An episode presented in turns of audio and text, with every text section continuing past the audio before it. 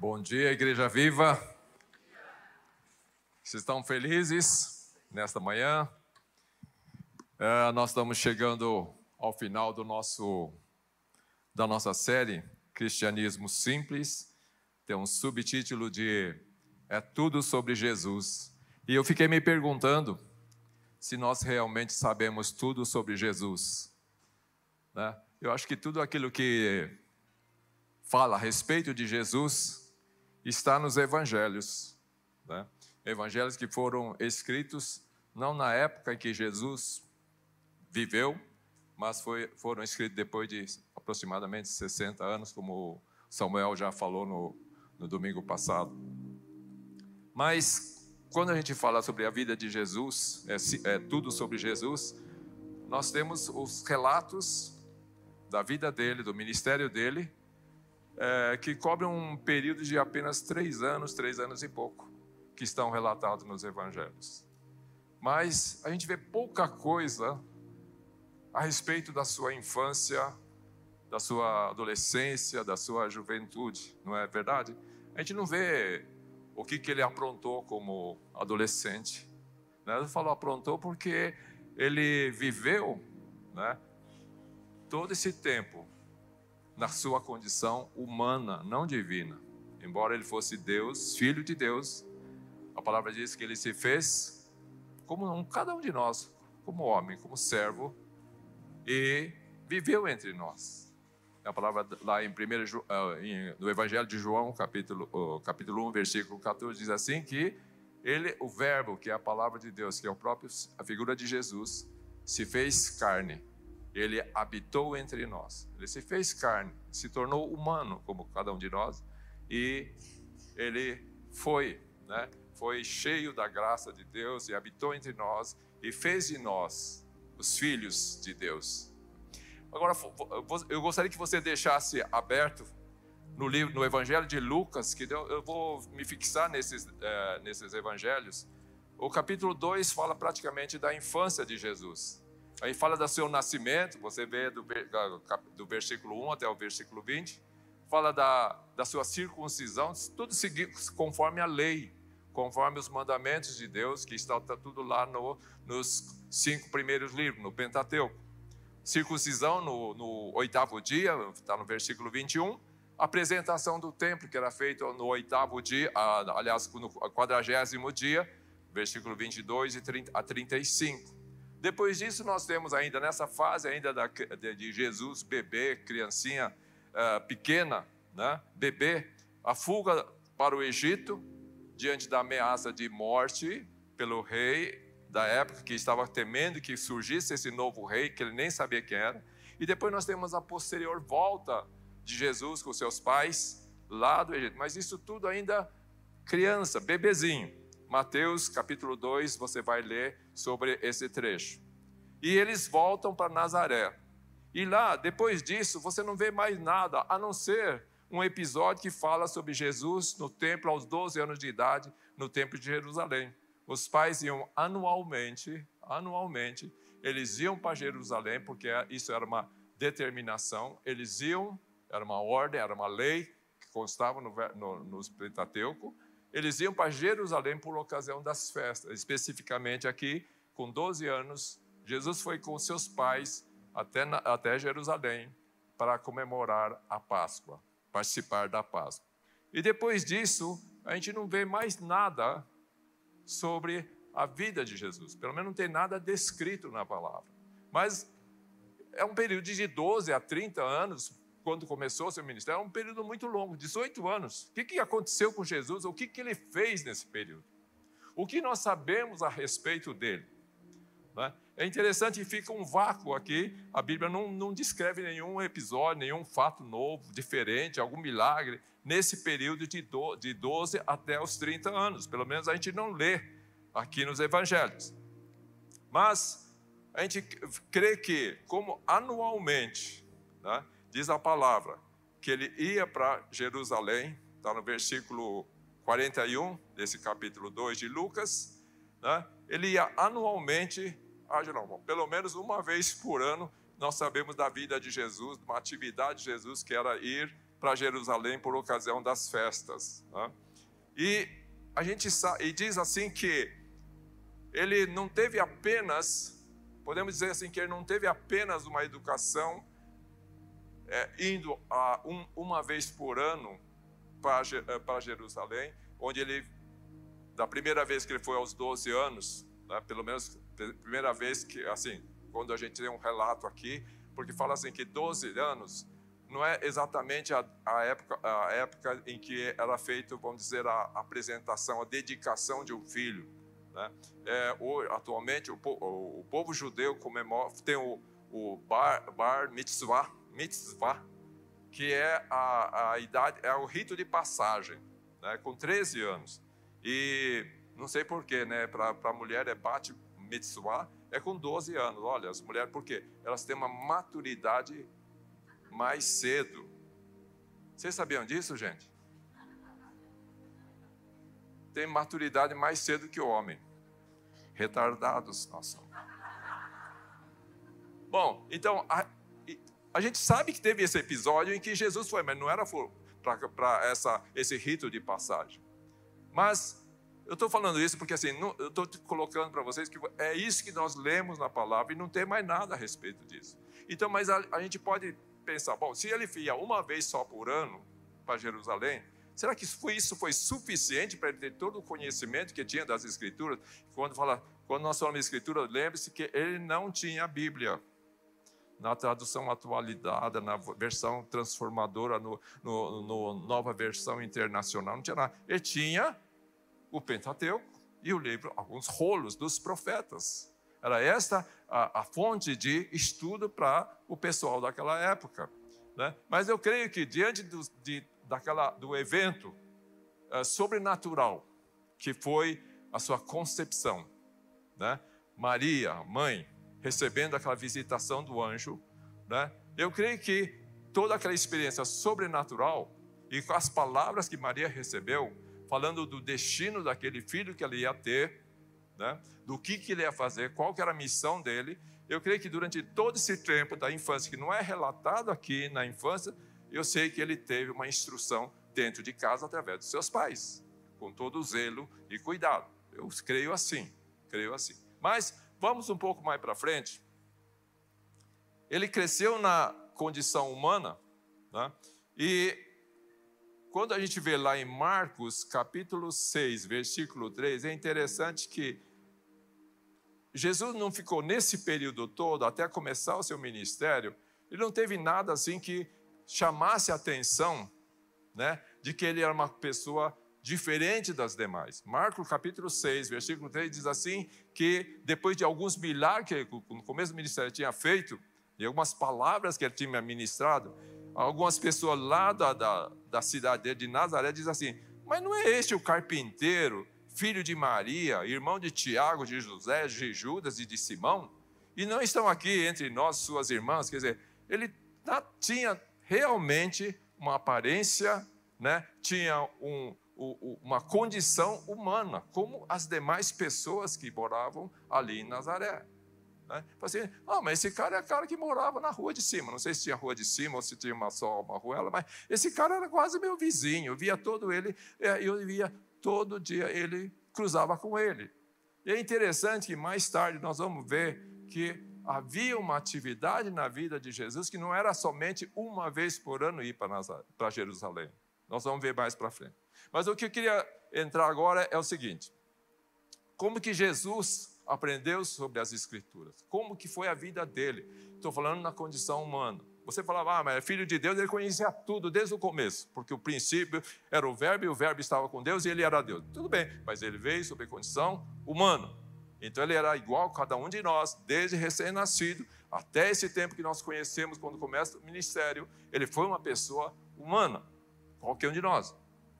Assim como nós vamos para a escola para aprender os, os, as primeiras letras, ele também foi a mesma coisa. Né? Mas aqui vamos começar a entender como foi que Jesus aprendeu as Escrituras. Ele fala assim, primeiro, lá em Lucas 2,46, nós lemos que depois de lembra o episódio dos 12 anos, quando os pais foram para Jerusalém, esqueceram ele lá, ou porque acharam que ele estava voltando junto para casa, foram ver, não estava. Aí foram ver, versículo 46. Depois de três dias o encontraram no templo, sentado entre os mestres, ouvindo e fazendo, as fazendo perguntas. Nós estamos falando de como que é importante a gente amar a palavra de Deus. Nós estamos falando de cristianismo simples.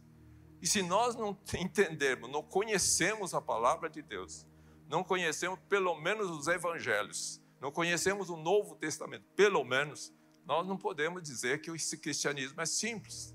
Porque à medida que nós conhecemos a palavra de Deus, ela se torna o cristianismo, a nossa prática, a nossa vida se torna mais simples. Né? E quando falar que é tudo sobre Jesus, né, nós estamos vendo que nós não conhecemos tudo sobre, sobre Jesus olhando só os evangelhos. Por isso que eu queria voltar para esse versículo, esse, esse episódio de Jesus no templo. Ele estava sentado entre os mestres, ouvindo e fazendo-lhes perguntas. Se você quer conhecer a palavra de Deus, que você quer realmente conhecer a Deus, conhecer Jesus, quem Ele era, então tem três passos, primeiros passos que você precisa tomar. Primeiro, você precisa se assentar. Assentar significa ter um, ter um, estar sentado numa posição mais baixa do que aquele que está ensinando. No caso aqui, os, os sacerdotes, os fariseus que estavam ensinando. Você precisa estar ouvindo com atenção. E terceiro, fazer perguntas, tirar dúvidas. Lembra que, quando fala de assentar, vocês lembram daquela passagem que fala de Marta e Maria? O que, que Maria fez? Ela queria o quê? Eu quero estudar a palavra, eu quero entender a palavra, quero conhecer a palavra de Deus. Ela se assentou aos pés de Jesus. A autoridade eu me assento aqui, eu estou em submissão. Primeiro ao Senhor e estou em submissão a um líder, a um pastor, a um professor que está ensinando está ministrando a palavra. Eu me assento. É, um senti é num sentido de humildade, de submissão, de simplicidade de coração, abertura de coração. Eu recebo aquilo que o Senhor tem para mim. Eu quero aprender aquilo que o Senhor está querendo transmitir. Eu me assento em tranquilidade. Não fico agitado de um lado para o outro. Aqui fala que eu preciso ouvir. O segundo passo é ouvir. Ouvir com atenção. A Marta não estava ouvindo com atenção. Ela estava presente naquele momento da ministração de Jesus. Maria estava tranquila aos pés de Jesus, ouvindo atentamente o que Jesus estava falando. E Marta estava agitada, tomada por muitas preocupações, arrumando a casa e reclamando. Então, para você conhecer a palavra de Deus, você precisa estar em tranquilidade, estar assentado e precisa ouvir atentamente. E terceiro, perguntar, tirar dúvidas. Você entendeu? Ah, mas não entendi isso. Me explica. Eu estou fazendo estudo bíblico com, com um irmão. Ele, eu pergunto, qual foi a dúvida que surgiu durante a semana? Aí ele traz, aí eu explico, e nós conversamos, ficamos lá, trocando, mostrando. Eu, ah, agora eu entendi. Né? Então é importante você perguntar e tirar as dúvidas. Lembra dos cristãos de Bereia? Lembra que Paulo fala? Os de Bereia eram pessoas, de gente séria, não levava a coisa de estudar a palavra de qualquer jeito. Eles, quando ouviam uma palavra, Paulo ministrando, eles ouviam a palavra, eles queriam saber exatamente se era assim que constava nas Escrituras. Veja bem, Paulo também não tinha a Bíblia, não. Ele tinha as Escrituras, Velho Testamento. Amém? Até aqui? Agora, veja bem, vamos agora para o capítulo 4 de Lucas. Quando fala assim de assentar, ouvir e perguntar, enquanto vocês abrem Lucas 4, que é só duas páginas para frente, dois capítulos para frente, eu lembro de, há muitos anos atrás, de um menino que se ele queria, tinha fome pela palavra. E ele sentava a gente sentava na primeira feira, eu e a Lu, e ele sentava do lado da Lu, porque ele via que a Lu era uma pessoa. A Lu é a pastora Luísa, para os novos que não conhecem, essa chapinha bonitinha aqui na frente. A gente sentava na primeira fila, e esse menino via que a Lu escrevia, escrevia, eu não sei como que ela consegue anotar a mensagem. Ela acha que não está anotando a minha mensagem, que ela vai pegar uma cópia do que eu tenho no computador. Mas ela anotava rápido e tal. E ele ficava olhando assim, e de repente começou todo culto, durante anos. Ele sentava do lado dela e começou a escrever também. Aí ficava olhando o caderno dela, escrevia. E quando ele estava distraído, ela falou assim: anota aí que isso é importante. Anota isso que é importante. E foi assim que ele aprendeu. Eu lembro que ele dei uma Bíblia, ele tinha uma Bíblia tudo bonita que eu tinha comprado, colorida, tal, com folhas coloridas, conforme o tópico. Eu dei de presente para ele no aniversário. Estímulo para ele continuar estudando. Domingo passado eu estava sentado na, na frente também. E eu vi esse menino pregando aqui. Entende? Tem que estudar, tem que pesquisar, tem que ter interesse, tem, tem, que gostar, tem que amar a palavra. Chega lá e fala assim: eu quero uma. O que, que foi, o que, que é importante? Eu quero anotar. E ele anotava. São, são, fecha parede. Agora veja bem, a primeira tentação de Jesus. Jesus começou o seu ministério, foi batizado, né? desceu o Espírito Santo sobre ele com uma forma de pomba, diz assim, e ouviu a voz dos céus dizendo: Este é o meu filho amado, em quem eu me comprazo, em quem eu alegro, me alegro. Ele estava cheio do Espírito Santo. E cheio do Espírito Santo, a palavra diz no capítulo 4, quando lê sobre a tentação de Jesus, fala assim: que ele foi levado para o deserto por esse Espírito, eh, dirigido pelo Espírito Santo, ele foi para o deserto. E ali foi tentado durante, após 40 dias de jejum, ele foi tentado pelo diabo. E qual foi a resposta dele para cada um dos, das coisas, dos desafios que o diabo apresentou para ele no deserto, depois de 40 dias de jejum. Ah, transforma essas pedras em pão se você é filho de Deus. Aí Jesus responde. Ah, o título dessa mensagem é Está Escrito. Tá? Significa que está escrito, você precisa ler. Você precisa ler. Tá bom? Então Jesus ensina, a primeira coisa para você, Está escrito, você leia porque está escrito. Fala, está escrito. Não só de pão viverá o homem, mas de toda a palavra que procede da boca de Deus. Aí o diabo chega e fala assim: ah, agora vou tentar com outra coisa. Mostrou todos os reis do mundo. Olha, eu vou te dar tudo isso é seu. Se como se fosse dele. Mas é seu. Se você prostrado me adorares. Aí Jesus responde: está. Quê? Está escrito. Não foi o pastor Marco que falou, não foi o líder de, de RPS que falou, não foi você ouviu num filme da televisão. Não, está escrito na palavra, está escrito. Não, somente ao Senhor teu Deus adorarás. E a terceira, assim, se você, olha, tá lá em Salmos, está escrito que se você jogar daqui para baixo, não vai acontecer nada. Os anjos de Deus vão te falar. Está escrito não tentarás o Senhor teu Deus. Jesus começa o seu ministério enfrentando o maior desafio, um dos maiores desafios da vida dele, começo de ministério, e a resposta dele é com a palavra do Senhor. Ele diz: está escrito. Gente, deserto fala de provações, fala de lugar de dificuldades. Quando a gente fala, quando a gente fala assim que está no deserto é porque nós estamos passando por uma fase difícil. Lembra? E Jesus estava lá no deserto 40 dias, 40 noites. E estava com fome. E foi quando o diabo vem para tentar. Quando você come, pensa bem numa situação normal do nosso dia a dia. Quando você come, você tá, comeu bastante, até mais do que você devia. A pessoa, dona de casa, a Lu, fala assim: pega mais, dá uma delícia.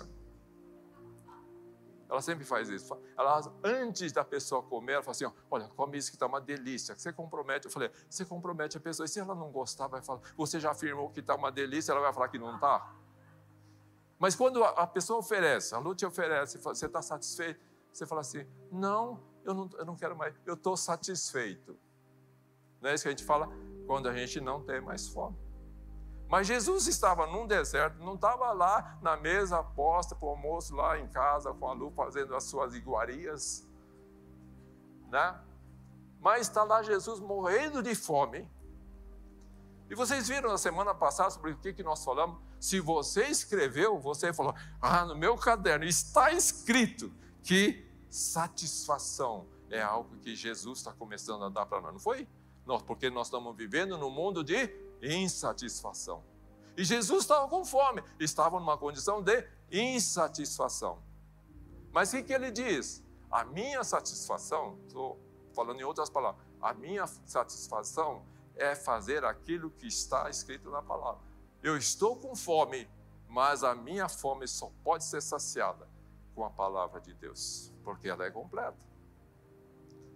Vocês percebem? Ele está no meio de problemas. Quantas vezes nós estamos no meio de problemas?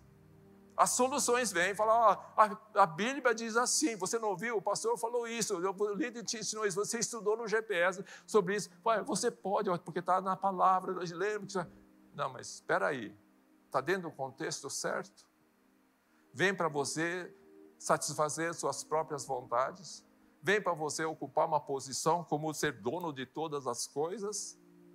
Você, no meio dos problemas, muitas vezes nós estamos tentados a ceder a esses convites, essas possibilidades que aparecem como solução. E Jesus ali, simplesmente, diante de todas aquelas coisas que para ele, com fome, já tinha jejuado. Quem acha que depois de jejuar 40 dias você merece ter uma farta refeição?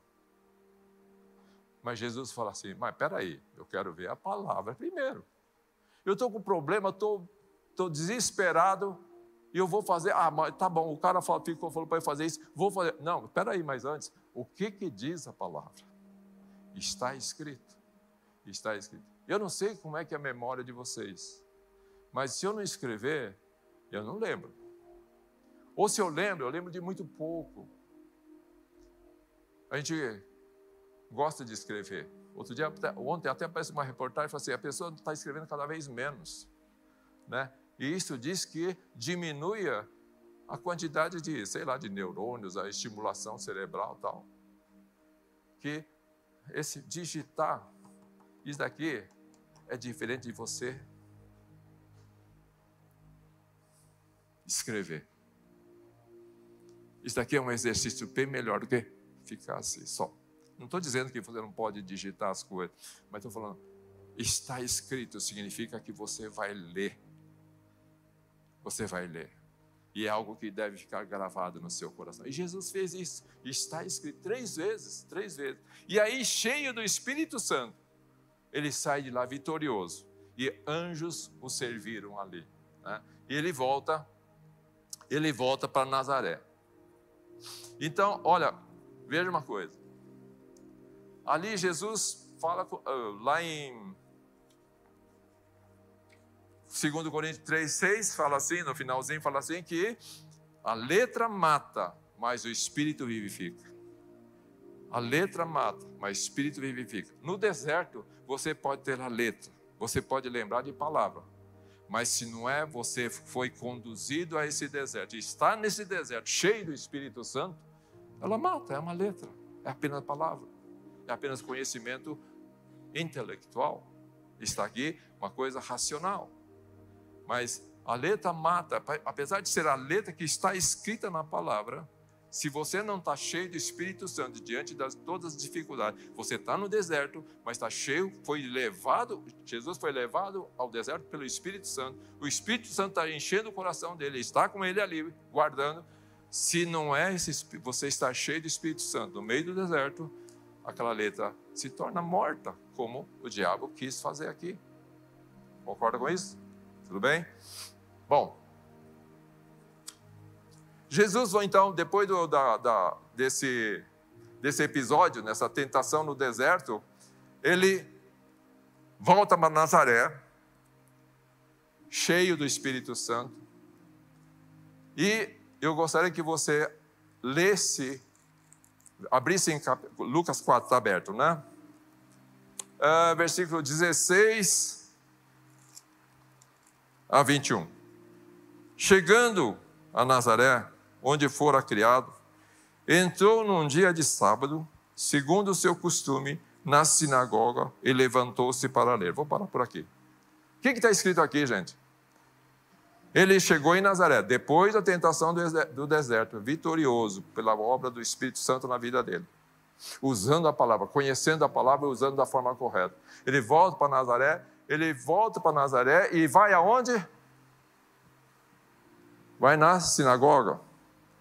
E depois, era num sábado, e que era, olha, presta atenção nisso, como era de costume. Opa, então não era anualmente que Jesus tinha contato com os entendidos na palavra, lá em Jerusalém por ocasião da festa, mas semanalmente, como ele costumava fazer, semanalmente, aos sábados, ele ia no templo, né? Então, está falando assim: a vida de Jesus, dos 12 aos, aos 30 anos, não foi simplesmente uma vida que ficou apagado, mas ele estava ativo. Ele estava estudando a palavra, ouvindo a palavra, discutindo com a palavra. Se desde os 12 anos já estava discutindo, perguntando, tirando dúvidas, nesses anos seguintes, semanalmente, semanalmente, ele estava no templo, estava na sinagoga, ouvindo os mestres. Concorda com essa conclusão que você tira comigo também? Certo? Então não foi um vazio, não foi um, um, um, um lapso de tempo assim que apagou, que não, não, não aconteceu. Não, semanalmente. Aqui está falando então de um outro princípio. Então nós já falamos que você precisa se assentar com calma, tranquilidade aos pés de Jesus. Ter um tempo seu em que você está quieto, assentado para ouvir, para ouvir, segundo ponto, ouvir, para discutir, perguntar, pesquisar.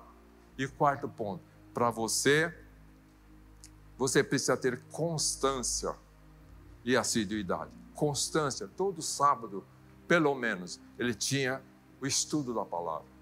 E assiduidade, todo sábado. Todo sábado ele estava no templo. Isso significa você estar presente num GPS, estar presente num culto, estar presente em qualquer reunião que vai te trazer crescimento, assiduidade e constância. Não deixe isso. Não deixe isso. Não deixe de congregar não deixe de participar de todos os eventos, todas as, as reuniões que vão trazer crescimento, onde você vai ouvir a palavra de Deus. Vai ter tempo de comunhão? Sim. Vai ter muita coisa boa? Sim. Tem diversão? Tem. Mas sempre vai ter uma palavra. Então, está aí o tefilá. Uma vez por mês. Mas é o lugar onde você também vai receber, vai ministrar e você vai poder dizer: não, realmente na palavra está, está escrito, eu estou aprendendo sobre isso. Amém? Agora, nesse episódio também, o que, que diz? Ele está cheio do Espírito Santo após a tentação no deserto. Ele, ele estava lá no sábado como de costume. Ele levantou-se para ler. Foi-lhe entregue o livro do profeta Isaías e, abrindo, achou o lugar em que estava escrito: O Espírito do Senhor está sobre mim. Porquanto me ungiu para anunciar boas novas aos pobres, então começou a dizer-lhes: Hoje se cumpriu esta escritura. Essa escritura significa Isaías 61, aos vossos ouvidos. Hoje se cumpriu essa escritura. E o Espírito do Senhor está sobre mim. Ele achou o lugar em que estava escrito: O Espírito do Senhor está sobre mim. Quando você estuda a palavra, você tem amor pela palavra, você pesquisa, você ouve, você discute, você vai encontrar na palavra, você vai encontrar na palavra o lugar onde está escrito a promessa de Deus para a tua vida. Ele achou lá em Isaías, falou assim: ele achou o lugar em que estava escrito, ele procurou. Não foi por acaso, assim, aquela coisa que a gente faz assim, de repente, vou abrir a Bíblia aqui, que Deus vai falar para mim, na sorte. Pá. Não. Ele procurou. Foi entregue para ele. Ele não foi buscar, falou assim: Ó, oh, eu tenho uma palavra. Pra... Não. Foi-lhe entregue um livro, uma palavra. Olha, para ser entregue para ele é porque o pessoal já sabia quem ele era. Esse cara sabe, entende? Há 12 anos já era assim, lá em Jerusalém, agora aqui em Nazaré, numa sinagoga menor, né? ele sabe, já sabia pelo fato de todo sábado ele estar ali. Então, aqui diz que Ele encontrou o lugar em que estava escrito. Se você não estuda a palavra de Deus, você não conhece a palavra de Deus, você não vai encontrar o lugar onde está escrito a a, a, o propósito de Deus para a sua vida. Você não vai encontrar o lugar onde vai se realizar o cumprimento da promessa que Deus fez para a sua vida, porque você não conhece o lugar onde está escrito na palavra. Porque nós queremos fazer tudo conforme manda a palavra de Deus. E é dessa forma que Jesus se manifestou. E ele diz assim: que o Espírito do Senhor, ele falou, achei o lugar.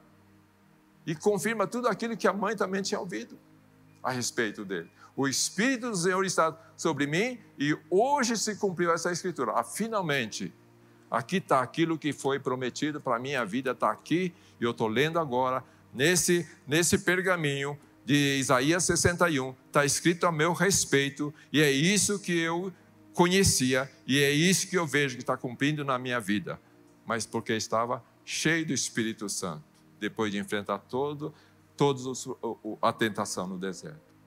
O lugar onde a palavra a seu respeito está escrito, uma promessa, uma palavra profética, só é possível se você conhece e entende as Escrituras. Será que você pode dizer hoje: o Espírito do Senhor está sobre mim para cumprir, por exemplo, essa grande comissão para evangelizar, dar vista aos cegos, para, para libertar os cativos, como foi para Jesus, para cumprir a grande comissão? O Espírito do Senhor está sobre mim. Isso vai acontecer se você ouve a palavra, estuda a palavra, medita na palavra, pesquisa e você tem constância, assiduidade, você tem compromisso com a palavra de Deus. E aí a gente vê, a partir daí você vê todo aquilo que está escrito nos evangelhos, os detalhes da vida de Jesus. O verbo que se fez carne, se fez carne e habitou entre nós, habitou no seu coração, no meu coração. Né? E nós vimos a sua glória, a glória como unigênito do Pai. Você sabe que aqui quando fala assim que quando Jesus fala assim, hoje se cumpriu essa escritura, esse cumprir, né, não é como uma coisa assim, que foi realizado simplesmente. Esse cumprir tem um sentido de tornar perfeito, de completar, completar a escritura. Por exemplo, quando a gente, a gente vê Jesus uh, pregando a palavra, ensinando, ele diz assim, Deixa eu ver. Mateus 5, 17. Ele diz assim: Não pensem que eu vim revogar ou abolir a lei ou os profetas. Lei está falando do, do Pentateuco, né, dos cinco livros da lei e os profetas. Eu não vim abolir a lei e os profetas. Não vim para abolir, vim para cumprir. Esse cumprir significa completar, aperfeiçoar. Então, por exemplo, quando eu falo assim, você eh, não matarás, é está escrito na lei. E Jesus veio para cumprir isso. O que é cumprir? Aperfeiçoar essa lei. Fala assim, mas em vez de simplesmente falar assim, não matar, né? ele fala assim, mas eu digo para você, qualquer um que chamar o seu irmão de tolo, de bobo, de ou xingar, ou fazer alguma coisa, você já, no seu coração, você já matou. É como se fosse matar. Então ele aperfeiçoa a lei. Quando fala assim, não adulterarás, está é, tá lá, está escrito. Mas ele veio para cumprir a lei. O que quer dizer isso? Ele veio para fazer esta lei que diz não adulterarás, ele veio para aperfeiçoar e completar de uma forma que cada um entendesse melhor. Que não é simplesmente você adulterar no sentido de ter uma relação uh, fora do seu casamento mas significa se você olhar, ter os olhos impuros, você já adulterou. Percebem? Lembra? Olho por olho, dente por dente. Gente, se fosse aplicar essa lei, tinha muito desdentado hoje. Mas Jesus aqui, depois, ele está explicando, em várias outras passagens, ele vai explicar que olho por olho, dente por dente, está dizendo da proporcionalidade da justiça de Deus. Às vezes a gente faz, comete um crime grave, então vai ter um. A justiça vai pegar você vai te condenar numa pena maior. Então está falando de proporcionalidade. dente por dente, olho por olho. Graças a Deus que nós somos uma geração de, não somos geração de caolhos desdentados, mas nós estamos perfeitos diante de Deus, porque Ele veio para cumprir a lei. Aquilo que está escrito é para a gente amar o que está escrito, mas sempre entender, ter a revelação através do Espírito Santo, que aquilo Jesus veio para aperfeiçoar. Amém? Gente, quando então a gente fala é tudo sobre Jesus, é tudo sobre Jesus. Na verdade, eu diria que é é Jesus sobre tudo. Porque você mesmo assim, você pode conhecer todas as coisas sobre Jesus. Mas lembre-se, o verbo Jesus se tornou carne e habitou dentro de nós. A palavra diz assim: a nova aliança, Deus escrever, vai escrever as leis nas suas mentes e nos seus corações. Nos corações. Então, é Jesus sobre tudo nas nossas vidas. Você pode saber tudo sobre Jesus, conhecer, ter as informações, mas Ele dentro de nós, Verbo feito carne, faz toda a diferença. Então, é Jesus sobre tudo nas nossas vidas. Amém?